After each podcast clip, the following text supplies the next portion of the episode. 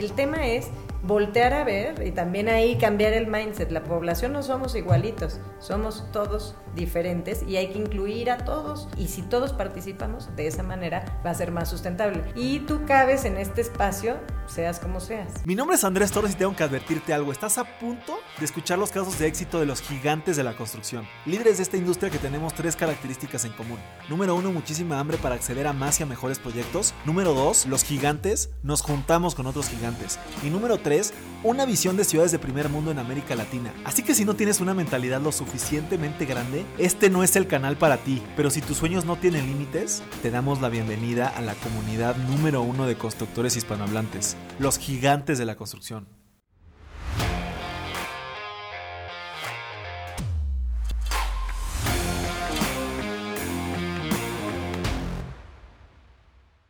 Mis gigantes, bienvenidos a una entrevista más de este, el podcast más importante de construcción hispanohablante. El día de hoy estamos aquí en las oficinas de Cushman Wakefield, al poniente de la Ciudad de México, y estoy súper contento de poder estar entrevistando a África Rubio, directora de sustentabilidad de Cushman Wakefield en México, Centroamérica y el Caribe.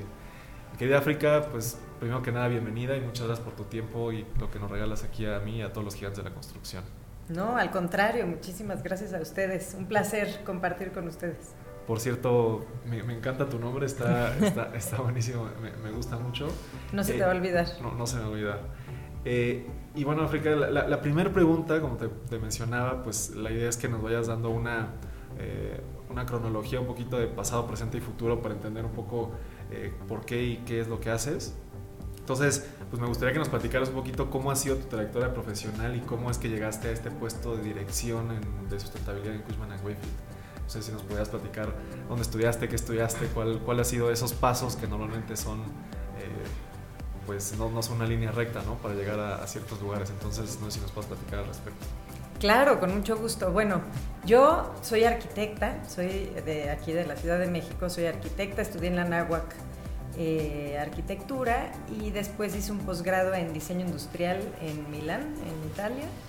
Y ahí fue cuando me empecé a dar cuenta que las o sea, diferentes prácticas, ¿no? Eran muy, muy diferentes cómo se manejaba el término, empecé a oír el término de sustentabilidad, etc. Pero no, no, fue como el inicio, ¿no? O en ese entonces tú querías ser arquitecta diseñadora o... Sí, arquitecta, diseñadora, yo estaba en, el, en la industria de la construcción. Este, yo quería poner mi, mi negocio de, de, productos, de hecho, de, de diseño industrial. Okay. Este, llegué, bueno, vengo de una familia de arquitectos también. Entonces, bueno, pues yo trabajaba en el despacho de mi papá cuando surgió una oportunidad que o sea, de recomendaciones, me dijeron, oye, en Cushman, este, este tema de, de project management, bueno, me puse a investigar, me interesó mucho, bueno, pues Cushman es una, eh, una empresa enorme a nivel global, me interesó, entré, todo como tú dices, ¿no? No es una línea recta, todo es este, como lo vas planeando, pero muchas veces tus planes este, los vas formando, ¿no? Claro. Entonces, este, entré como project manager en, en Cushman, me encantó la empresa y ahí fue cuando empecé a escuchar que, bueno, de sustentabilidad, sobre todo de certificación LEED. Y me metí a un diplomado padrísimo de diseño y construcción sustentables y después uno de comunidades sostenibles, este, súper interesantes. Y ahí fue cuando me, la verdad, cuando empecé a entender el tema pues de eficiencia energética, sustentabilidad y me acredité LEED y ahí realmente es cuando eh, pues me acerqué a mi jefe, el actual, eso fue hace, eso fue en el 2008 o 2006 por ahí. O sea, yo entré a Cushman en el 2006, en el 2008 dije a mi jefe, oye, creo que podemos hacer esto y aparte en Cushman a nivel global pues, tienen esta área de sustentabilidad. O sea, no existía el área de sustentabilidad en ese En México no. Sí existía en Estados Unidos y era muy en Estados Unidos y en otros y en Europa y en Asia pero en México no, y era muy fuerte. Y, pues me acerqué a mi jefe, oye, pues me voy a acreditar lead, vamos a abrir esta área, todo. Y eh, como siempre es, órale, perfecto. Aquí la verdad es que, pues no sé, en Cushman siempre, si tienes una buena idea, se te da la oportunidad, va. Y así fuimos formando el área de sustentabilidad. Digo, me acredité Lee, después me acredité Well, ahorita les platico de, de Well y demás. Y, bueno, pues fuimos formando el área, pues empezamos con certificaciones, este, empezamos con un poco, pues poco a poco, ¿no?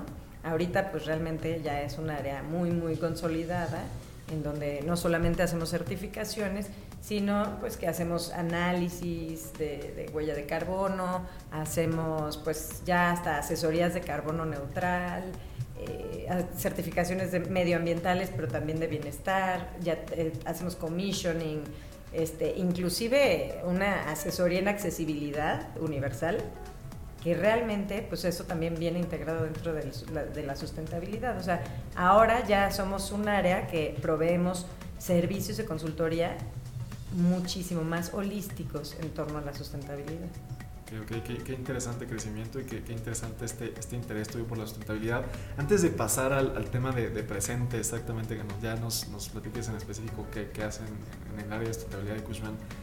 Fíjate, bueno, yo estuve en, en, la empresa de mi tío cuando yo estaba en la universidad. Eh, eh hicimos algunas albañilerías en Millana, que ah, tiene certificación sí, LEED. Sí. Eh, y yo era el responsable de los reportes LEED.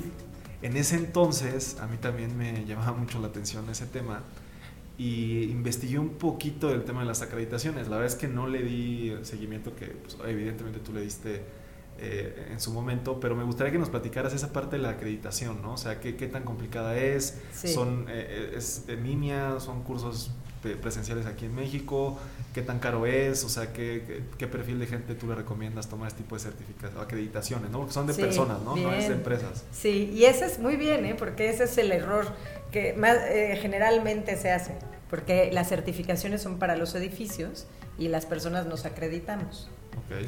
Eh, yo realmente se lo recomiendo a todo mundo, o sea, a, cualquier profesional. Porque, bueno, obviamente es más para la industria de la construcción y demás. Cuando me di cuenta que es para todo el mundo, por ejemplo, es para, cuando hice los diplomados, este, yo pensé que me iba a encontrar puro arquitecto, ingeniero, y había un filósofo, un abogado. Y decía, pero ¿cómo? No veía por dónde está, por qué estaban todos estos. Y realmente es que el tema de la sustentabilidad, y ahí es a donde me gustaría llegar, es para todo, para todas las industrias. Ahorita, por ejemplo, el sector financiero está muy, muy clavado en el tema de ESG, que es este, Environmental, Social y Governance. El tema de ESG en el sector financiero es este, muy, muy demandado ahorita, pues porque reduce riesgos, etcétera. Pero bueno, ya me fui en otro rollo. El tema de las ac- acreditaciones, se lo recomiendo a la persona que sea, porque ser sustentable no quiere decir que seas arquitecto y construyas edificios este, de algún de adobe o algún material en especial, sino que realmente tu vida debe de ser diferente, debe de ser sustentable. Tienes que cambiar el mindset. Entonces, bueno, volviendo a lo de las acreditaciones, no es difícil, es como un cuando te propones estudiar TOEFL o el CFA o el, cualquier otra acreditación, es simplemente estudiar, entenderle y, y pues realmente, pues nada, este, siempre te ayuda muchísimo la práctica. Entonces, hay tres niveles, de LEED en específico hay tres niveles de acreditaciones. El G, este, LEED eh, Green Associate, luego LEED AP, que es Accredited Professional, y eh, LEED Fellow, que es ya cuando llevas más de 10 años y ya estás súper entrado en ese tema. Nosotros, por ejemplo, en, en, lo que te decía que damos la consultoría holística, nosotros damos cursos de Lead Green Associate o Lead AP. Así es que cuando, si te interesa, te mandamos para que Ah, te acredites. Sí, sí, sí, me, sí, sí me interesa bastante. Y, y, o sea, para, para, pasar a estos tres, ¿tienes que pasar primero uno, luego el otro, luego el otro? Esa ¿Puedes es empezar una gran desde... pregunta. Puedes hacer el examen de GA y de AP juntos.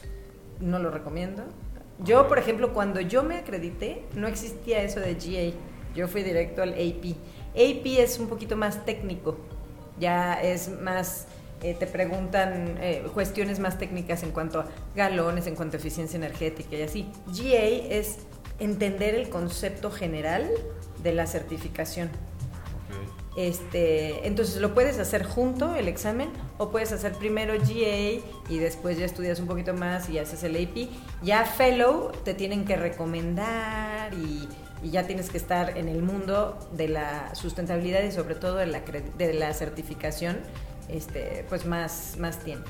Ya. Y, nada más para la, última, la última pregunta de este tema. No, está bien. Si yo quiero una certificación LEED, en este caso, necesito tener en mi equipo a un acreditado lead. ¿Cuál es la Ah, una certificación lead necesitas tener en tu equipo un acreditado lead? Ajá. No. Te da un punto si, si pasa eso.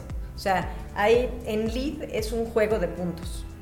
Entonces, eh, son máximo 110 puntos que si tú llegas a un, a un inmueble, lo quieres acreditar, tú puedes decir este sí, este no, tal, Digo, hay entre 6 y 8 prerequisitos, los cuales tienes que cumplir a fuerza.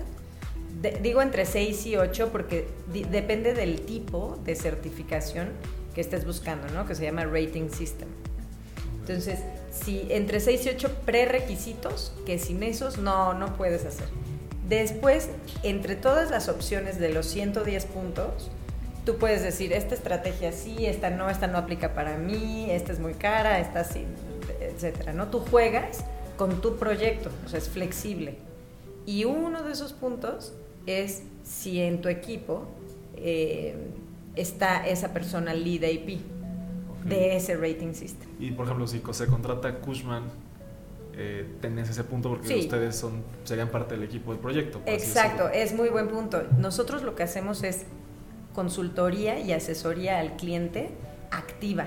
Entonces nosotros realmente desarrollamos, damos toda la asesoría a todos los integrantes del equipo, desarrollamos todos la documentación junto con ellos y este, nosotros en el equipo todos eh, somos Lead AP, este, Fitwell Ambassadors, eh, bueno, tenemos este, ahí luego dicen de broma que nos gusta coleccionar acreditaciones. Entonces sí, sí, por supuesto que en el equipo todos tenemos y pues si lo hacen con nosotros tendrían ese punto. Ya, perdón, ahora sí la última pregunta. Este no, está bien. Y ahorita que decías los 110 puntos, ¿cuántos mínimo tienes que tener para conseguir la acreditación? Ah, bueno, buena pregunta. Este, son 40 mínimo, o sea, hay cuatro niveles, porque pues en la sustentabilidad puede ser, es como un coche, puede ser eh, muy, muy sofisticado o puede ser un buen coche, ¿no? Entonces tienes niveles de, de, de, eficiencia. Entonces, para obtener la, certificación básica es tienes que llegar a mínimo 40. De 40 a 49 puntos es la certificación básica. Después es la plata, que es de 50 a 59. Después es la oro de 60 a 80 puntos, ya cuando es oro. Y la platino es de 80 a 110. Entonces, el cliente puede decidir qué nivel de, de, sustentabilidad. Generalmente, por ejemplo, lo que más da puntos es el tema de la energía, eficiencia energética, entonces, eso es lo que más da puntos. Pero tú puedes ir jugando con los puntos y ver el nivel en el que quedas. Ok, ok. Y, bueno, ya pasando a lo mejor un poquito ese tema, eh, la, segunda pregunta, entrando un poquito al presente, ¿tú, tú qué, qué, acciones le recomiendas tomar gente que está en el tema inmobiliario para buscar ese tema de sustentabilidad, ahorro energético que mencionabas ahorita o inclusive pues, un tema de bienestar, ¿no? Sí. Yo primero, la primera acción es realmente, como te decía, cambiar el mindset, cambiar el, chip. O sea, es, es hoy en México, no sé, yo, yo creo que sí en Asia o en Europa estamos un poquito, están un poquito más eh, avanzados en ese tema, porque, eh, y yo creo que la gente joven está también un poquito más avanzada en el tema. El tema, una de las acciones más importantes es primero como que sensibilizar al cliente y llegar, eh, sensibilizar a, las, a los tomadores de decisiones. De manera que cuando ya el cliente está muy convencido de que tiene que lograr una eficiencia energética o cuando el, el cliente está sabe por qué, cuál es el objetivo, o sea, no nada más es cumplir con una certificación, que eso pues realmente pues eh, es muy fácil, Este, cuando el cliente está convencido, yo creo que la primera acción es sensibilizar a toda la población, tanto al cliente como a, tus este, compañeros, amigos. si como población empezamos a cambiar ese mindset, creo que podríamos hacer muchísimas más eh, este, estrategias de eficiencia energética en los proyectos. Ya una vez que el cliente está sensibilizado, ya quiere, ya, ya te lo pide, entonces ahí ya creo que pues las estrategias son comunicación. La, la mejor estrategia, no sé si solamente en sustentabilidad, que es lo que me dedico desde hace ya 12 años, este, es la comunicación, una buena comunicación. ¿Cómo vamos? Que todo mundo esté en la misma línea. Es, y de hecho, muchas certificaciones lo piden, el proceso de diseño integrado. O sea, que no uno esté haciendo unas estrategias, por ejemplo, en construcción, tú que estuviste en, en Millana, ¿no? Estaría dificilísimo si estuviera el carpintero haciendo sus cosas y no supiera qué es lo que hace, eh, cuál es el proyecto eléctrico, ¿no? Porque entonces luego este, dónde tiene que hacer los huecos, para los, dónde se necesitan las conexiones, etc. Entonces, y así, como ese ejemplo, todo el edificio tiene su interacción. Sí, hay mil participantes. Mil, mil participantes. Y si no tienes esta estrategia de diseño integrado, puede ser que vaya, te va a salir seguramente más caro, mucho más tiempo, y todos van a acabar odiando ese proyecto. Entonces yo creo que la estrategia más importante es comunicar, oye, a ver, tienes que hacer esto, ¿no? Muchas veces nos dicen, este, tienes que hacer, eh, eh, no sé, poner eh, tantos watts por metro cuadrado. Oye, ¿por qué? qué? ¿Qué es lo que te va a hacer? O este sensor, ¿cómo funciona? ¿Por qué? Si, si nada más te dicen ponlo, hasta te quejas, ¿no? O tal vez no lo pones. Si, si todo el mundo entiende para qué, entonces ahora buscas que se ponga bien, que todo esté bien integrado, que esté bien, bien hecho. Entonces, no solamente el responsable de esa estrategia es el que va a estar luchando para que se ponga bien, etcétera, sino que todos van a estar buscando que se logre el objetivo. Claro, y, me imagino que la problemática este de convencer al cliente que mencionas es porque al final cualquier proyecto inmobiliario pues tiene un objetivo de rendimiento económico. Y se sabe, o creo que es evidente, que el tema de sustentabilidad eh, sobre todo energías nuevas o nuevas formas de hacer las cosas, pues suelen ser más caras. Eh, en esta parte de convencimiento, ¿cuál es el, mejor argumento que ustedes tienen para que esa persona entienda? O sea, si, alguien te dijera, ¿por qué lo tengo que hacer si me va a costar más? ¿Tiene que ser un tema personal de que yo quiera ayudar al medio ambiente o, tiene un beneficio a largo plazo para ellos? No sé, esa parte, ¿cómo la, cómo la, cómo la expones? Es que fíjate que ahí ya la tenemos muy fácil. Porque eh, antes sí, cuando, eh, justo cuando yo entré en este mundo, era mucho más caro. O sea, un, un foco LED a un foco este, de estos luminosos este, era mucho más caro, ¿no? La tecnología LED. De hecho, yo la primera vez, por ejemplo, este ejemplo de la tecnología LED lo escuché en, en mi maestría. Vamos a poner un foco LED, ¿qué es eso? ¿Qué caro? ¿Qué tal? Y, ahorita no, ya un proyecto nuevo realmente pues no, no te cuestionas, ¿no? Es, va a ser tecnología LED y ya no es muchísimo más caro. O una pintura, por ejemplo. Ya las pinturas de, en base a agua con bajos VOCs cuestan lo mismo que una pintura este, que, tenga altos VOCs. Entonces ya en el tema de, de rentabilidad, o sea, de, vamos a separarlo, ¿no? El costo de inversión ya no tiene que ser mayor, o sea, no tiene que haber costo de inversión si empiezas desde proyecto, no hay, porque desde el proyecto estás empleando las estrategias, desde diseño estás haciendo un, este, estudios de orientación, de ventilación, o sea, realmente te, yo tengo los benchmarks de todos estos años en los proyectos que hemos trabajado y realmente no tiene que haber ningún costo de inversión. Si es, por ejemplo, platino, ¿no? O si es un nivel de sustentabilidad muy, muy grande, sí lo hay, porque hay que automatizar más, hay que poner más sensores, de manera que pues, sea más inteligente y, de esa manera va a ser más eficiente el inmueble. Pero si quieres llegar, por ejemplo, a una certificación LEED básica, no tienes por qué incrementar tu monto de inversión. Ahora, ahora, pero eso es en proyectos nuevos. En proyectos existentes, pues claro que sí, porque tienes que cambiar algunas cosas. Exacto, ¿no? Y, y, sobre todo, pues ya existe, ¿no? Este edificio en el que estamos, ¿no? No está certificado LEED. Si lo quisieran certificar LEED, pues hay que, eh, hay que ver, por ejemplo, qué tanta ventilación. Bueno, nuestras oficinas sí son certificadas LEED, pero el edificio, por ejemplo, el Core Shell, es el que no está certificado.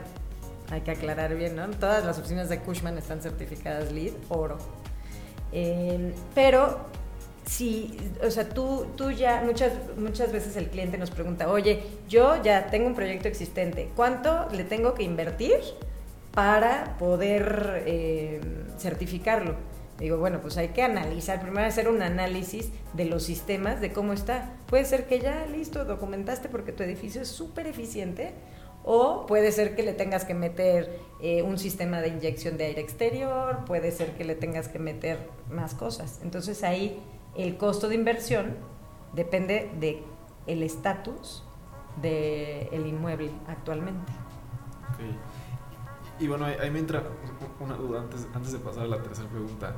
E, ¿Este proceso, ustedes, eh, su servicio como tal, es una consultoría, por así llamarlo, una iguala mensual? O sea, depende si el proyecto se atrasa, pues es más caro tener, contratar a una consultoría o es por proyecto. Me encanta que preguntes eso, porque no, ese es uno, bueno, de las, de las cuestiones que nosotros podemos realizar, porque pues nosotros, como te decía, somos un equipo pues ya muy consolidado y eh, lo, que hacemos es, eh, nuestro objetivo realmente es la eficiencia energética, ¿no? No es ganar un proyecto. Entonces nosotros lo que hacemos es por proyecto. Eh, ahora sí que, o sea, ponemos un fee fijo y eh, pues eh, hay muchos edificios o muchos proyectos que se demoran muchísimo tiempo, ¿no? Nosotros, no sé, llevamos en unos seis años y, no le vamos a estar cobrando igualas mensuales porque realmente no está 100% en todo el proceso una persona. Este, esta persona está eh, temporalmente apoyando al equipo, dando la asesoría cuando se requiere. Es por eso que nosotros eh, lo que les, les proponemos a los clientes es, mira, esta, esto por proyecto, o sea, este es el costo por proyecto, lo podemos dividir pues mensualmente, lo podemos hacer por estimación, o sea, eso realmente es un fee fijo. O hay, hay clientes que nos piden, no, ¿sabes qué? Igual a mensual porque no sabemos cuánto nos vaya a, a tardar. Entonces, pues eso realmente ya es como muy ajustado al cliente y al proyecto, pero... Ok, ok, me gusta, así que, que bueno aclarar esas partes luego que son interesantes. Eh, la tercera pregunta, ahorita también que hablabas de, eficiencia energética, ¿cuáles serían los factores más críticos eh, que se tienen que tomar en cuenta en este tema de sustentabilidad? los factores más críticos. Ya técnicamente hablando, o sea, eh, yo creo que uno de los factores que siempre impactan es el tema de la automatización, primero, eh, ya que mientras más automatizados tengas tus sistemas, muchísimo más eficiente. Por ejemplo, si tú tienes un sistema de aire acondicionado que está, eh, no está automatizado, pero pues está inyectando lo mismo, lo mismo, lo mismo, se use esa sala o no, entonces estás gastando todo el tiempo energía en estar inyectando aire acondicionado en una sala que no se está usando o que, no se, que nada más está una persona y no necesitaba tanto y esa persona se está helando. Entonces, si tú tienes los suficientes sensores y automatización, puede ser que ahorres muchísimo dinero, porque esa es otra cuestión. Este, volviendo al tema de cómo los convences, es que no hay, no hay mucha vuelta de hoja, ¿no? O sea, los convences porque les conviene en un futuro al inversionista. Va a gastar menos si tú automatizas, ¿no? Eh, va a gastar menos porque le van a cobrar menos eh, electricidad, va a necesitar menos mantenimiento, va a, va a gastar menos agua. Entonces, y eso por 30 años o 60 años que va a estar pagando el cliente mantenimiento, es un dineral que se puede estar ahorrando por planear bien su edificio. Te voy a dar un, dato, creo que me estoy me estoy yendo de la pregunta, pero no, no, creo no, que ahora que nosotros hicimos bueno, unas oficinas nuevas acá en el sur de la ciudad, de la empresa, de la constructora familiar, eh, pues sí, o sea, vimos esa parte de que cada aquí tienes, por ejemplo, seguramente uno es inyector y el otro es eh, eh, extractor, extractor del, aire, ¿no? Y eso lo tienes que poner en cada sala y eso pues sí te impacta un poco en el precio porque necesitas, a lo mejor esta sala, como dices, no se va a usar, pero estas salas, a lo mejor que sabes que todos los días va a estar la gente, pues sí puedes poner un solo equipo ahí. Exacto. Entonces eh, entiendo esa parte y sí, pues sí impacta, me imagino, tan, entiendo yo, según, según yo, en costo y pues sí impacta también en, que puedas tener esa parte separada y aquí no esté también el mismo aire que en las oficinas que la gente todo el día. Exacto, y, y ahí es cuando, es, es el único momento en que dicen, sí, pero a ver, el costo de inversión se me está yendo a las nubes, ¿no? Tal vez por tanta automatización.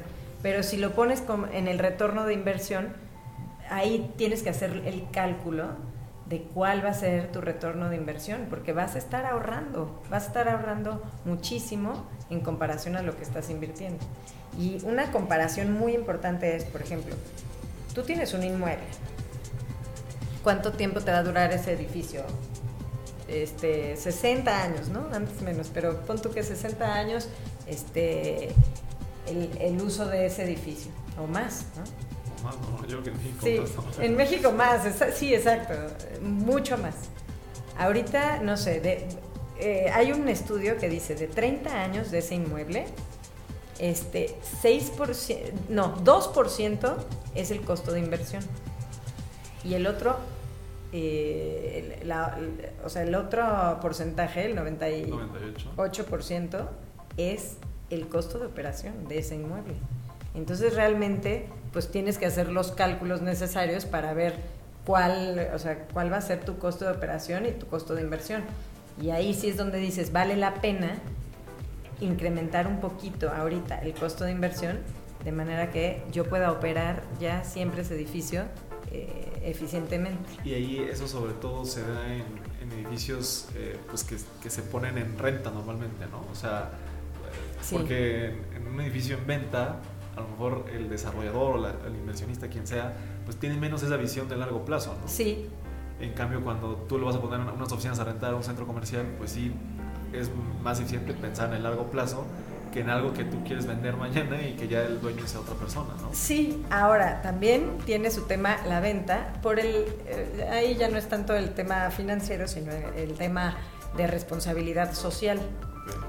Eh, por ejemplo, en el planeta, bueno, ves el problemón que tenemos con el tema de calentamiento global, este, generamos eh, una cantidad de emisiones de huella de carbono en el planeta a nivel global que no, o sea, tenemos recursos como para subsistir como este, 50 años o menos.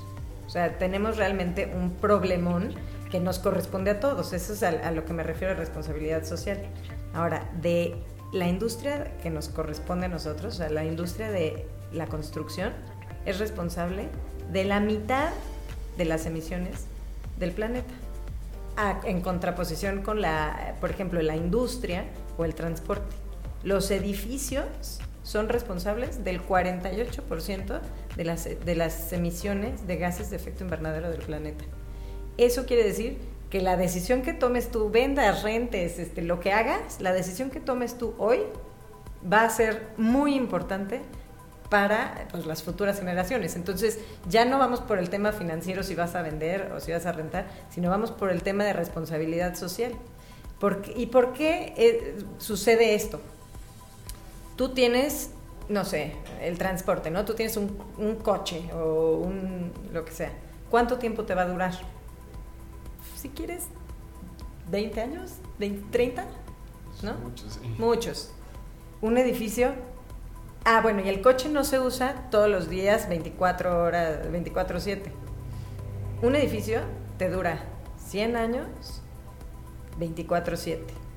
Entonces, si tú tomas hoy una mala decisión, va a estar contamine, contamine, contamine. Esa mala decisión por 100 años 24/7 y es por eso que la, la operación y mantenimiento y cómo mantengas tu edificio es tan importante y es por eso que es importantísimo ya cambiar y sensibilizar a toda nuestra industria este, y no solo para que tengan una certificación, sino para que realmente, este, qué bueno que tengan una certificación, son herramientas increíbles, pero para que realmente estén conscientes de las, que las decisiones que tomen hoy son no, no a ver cuánto les va a redituar, sino que son fundamentales para, para las futuras generaciones. Sí, sí, claro.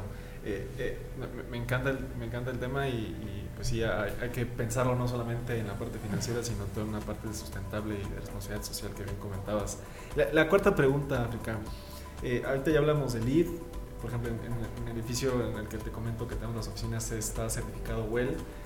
Ahorita que me comentabas y entiendo que están surgiendo otro tipo de certificaciones, me comentabas de esta certificación AirCheck, me, gustaría que nos platicaras un poco en qué consiste o cuál es la diferencia entre esta certificación a lo mejor otras que existen y pues qué tanto está creciendo en México, ¿no? ¿Qué, qué tanto está utilizándose ya esta certificación aquí en México y en Latinoamérica? Claro, con gusto. Sí, bueno, como te decía, hay muchísimas certificaciones, ¿no? En, México la más sonada es LEED, este, ahorita está surgiendo muy, muy fuerte otra que se llama Edge, que es del Banco Mundial está BRIAM, está BOMAVEST, está, hay, hay, muchas, muchas certificaciones y todas son muy, muy, este, pues muy buenas, ¿no? Muy buenas herramientas, como te decía. Hay una certificación enfocada, que es esta de EarthCheck, que la diferencia es que está enfocada meramente en proyectos de hospitalidad, o sea, de hoteles.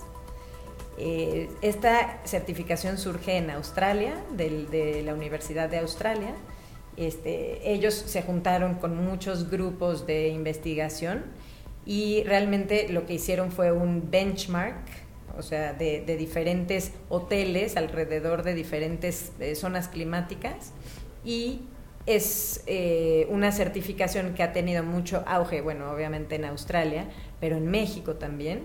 Muchas cadenas de hoteles están buscando esta certificación y, pues realmente como, como comentábamos, ¿no? Este, México es de los países después de Australia que tiene mayor eh, auge con esta certificación. De hecho, les, les platicaba que uno de los resorts turísticos más famosos, ¿no? Xcaret, tiene esta certificación, EarthCheck, y pues tiene ya más de 40 proyectos eh, certificados EarthCheck en México. Se me hace muy interesante. Esta certificación es eh, pues se basa en, igual, ¿no? Eh, igual, más, básicamente igual que muchas certificaciones, en qué materiales estás poniendo, calcula, eh, digo, calcula tu eficiencia energética, ve que socialmente estés ayudando. Ese es, ese es otro tema, el, tema social que entra muchísimo en el tema de sustentabilidad.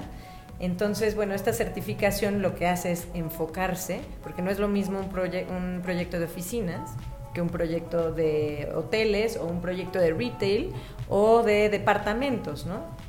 Entonces, creo que es muy útil que tengamos una certificación que realmente engloba todo lo que tiene que ver eh, la, hotelería.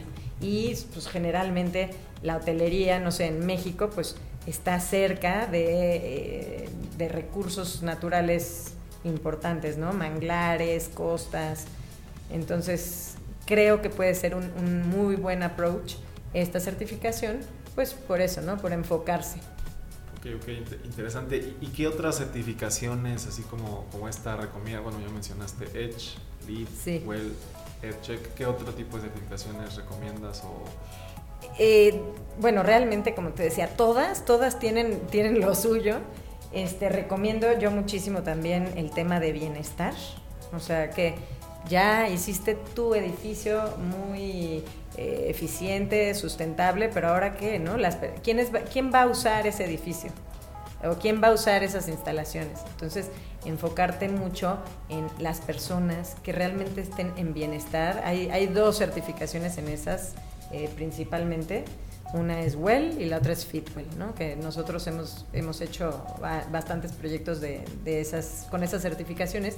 Y esas en, los, en lo que se basan es, nosotros estamos, eso es principalmente está enfocado en los ámbitos laborales.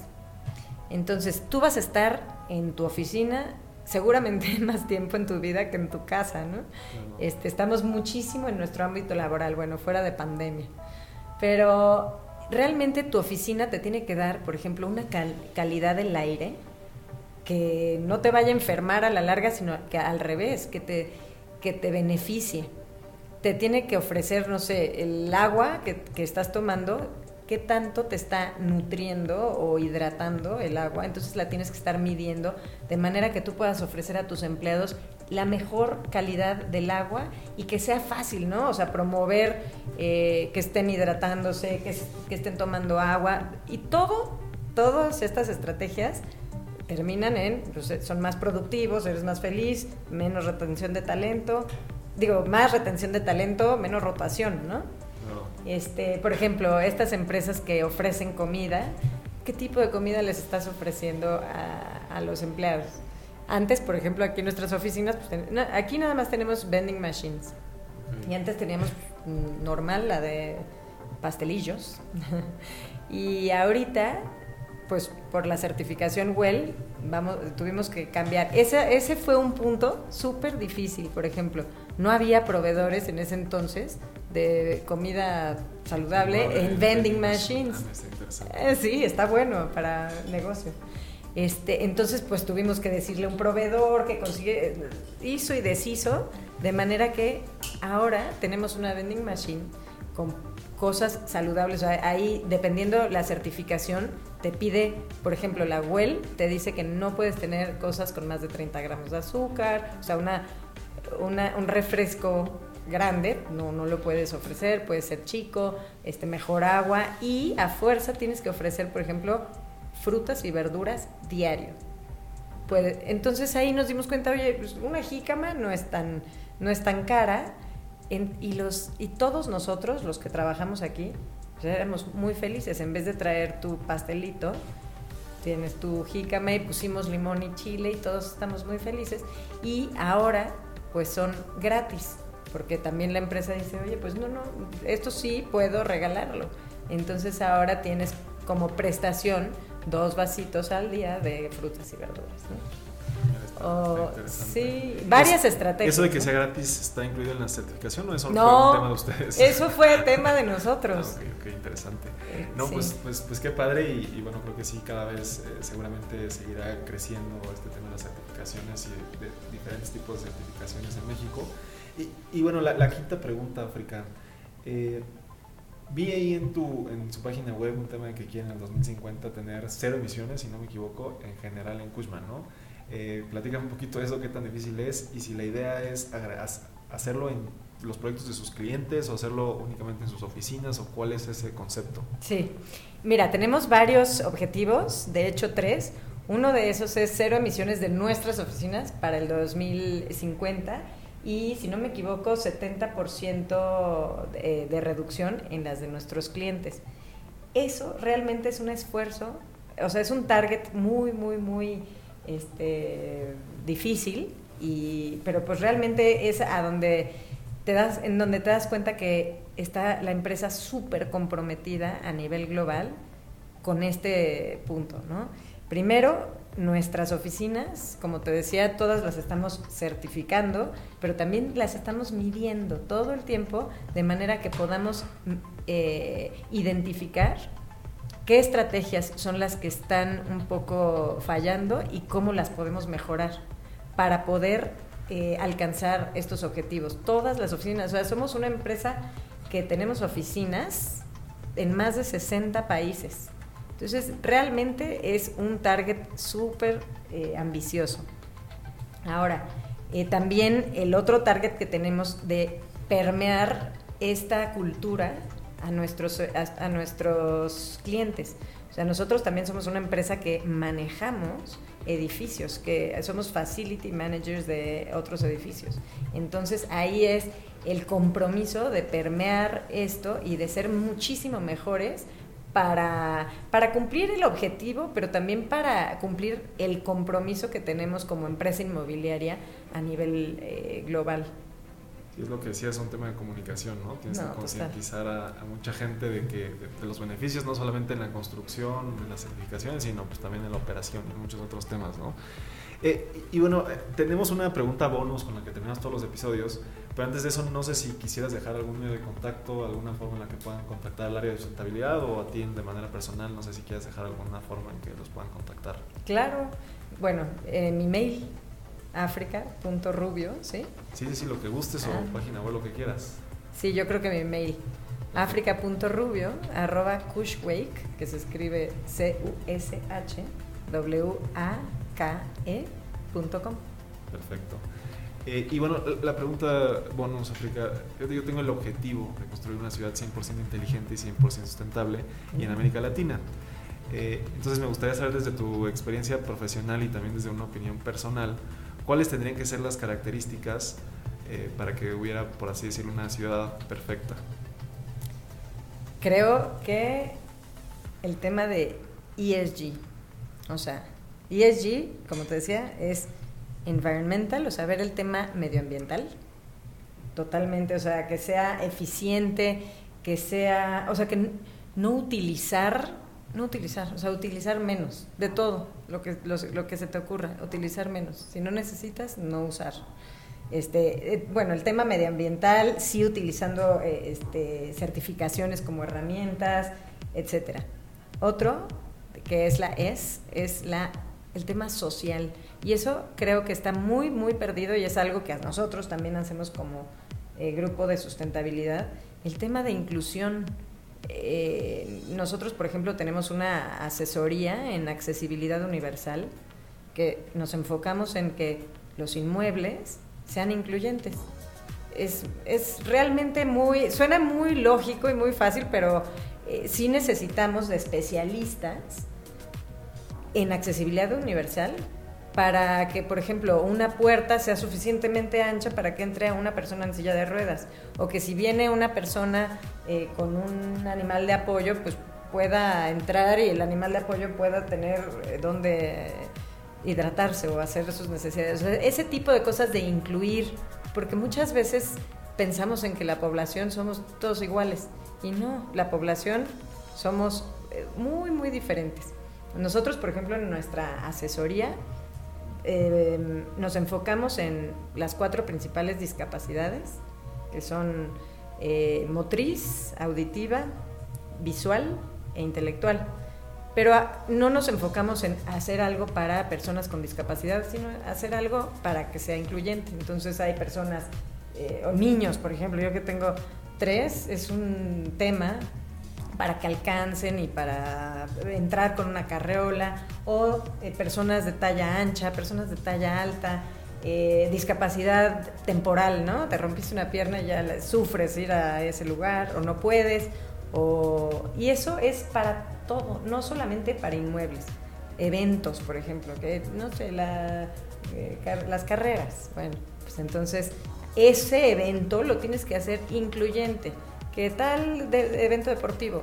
Incluyente. El tema es voltear a ver y también ahí cambiar el mindset. La población no somos igualitos, somos todos diferentes y hay que incluir a todos de manera que eh, eh, todos podamos participar y si todos participamos de esa manera va a ser más sustentable. Y ese, ese tema de la inclusión, como abordamos nosotros el tema social, el tema de, oye, si tienes una preferencia sexual u otra, no importa, pásale al baño, ¿no? Este, no tienes que... Que pedir permiso. Que pedir permiso, exacto, ¿no? Todos somos diferentes y tú cabes en este espacio, seas como seas. Y puedes aparte ser productivo y entonces eso es eh, una como red que puedes permear. Si entras en, en este lugar, eres más feliz, más productivo y todos somos mejores. Y de ESG, el otro tema para tu ciudad, que yo creo que bueno, va a ser eh, fundamental, es el tema de governance, o sea, de gobernanza, no de gobernanza política. Esto, lo, el tema de ESG en governance es no de no del tema político federal, sino del tema de cómo estás componiendo eh, las leyes de tu ciudad o de tu oficina o de tu empresa el governance tiene que ser realmente justo tiene que ser plural, tiene que ser inclusivo. Entonces, eh, es todo un tema de, de cómo es, quién rige, qué tanto riesgo estás disminuyendo con tu estructura que vas a formar, tanto en la ciudad como en la empresa. Es por eso que, por ejemplo, te decía de las empresas financieras, ahorita el tema de ESG es fundamental. O sea, nosotros, no sé, damos asesorías de, de ESG a empresas financieras para ver si eh, pueden dar préstamos a, a empresas o no, dependiendo de sus planes de ESG. Entonces, pues digo, ya volviendo a la pregunta, creo que estos tres puntos puede ser fundamental para gusta, tu ciudad. Y muy, muy, muy elocuentes a, a, lo que charlamos el día de hoy. Pues África, pues muchísimas gracias, de verdad que aprecio mucho tu tiempo, lo que nos compartiste, siempre terminamos en los episodios diciendo que ya lo eras, pero aquí te queremos nombrar una gigante de la construcción. Muchas gracias. Muchísimas gracias a ustedes, un placer. Y pues a todos los gigantes nos vemos muy pronto con una entrevista nueva.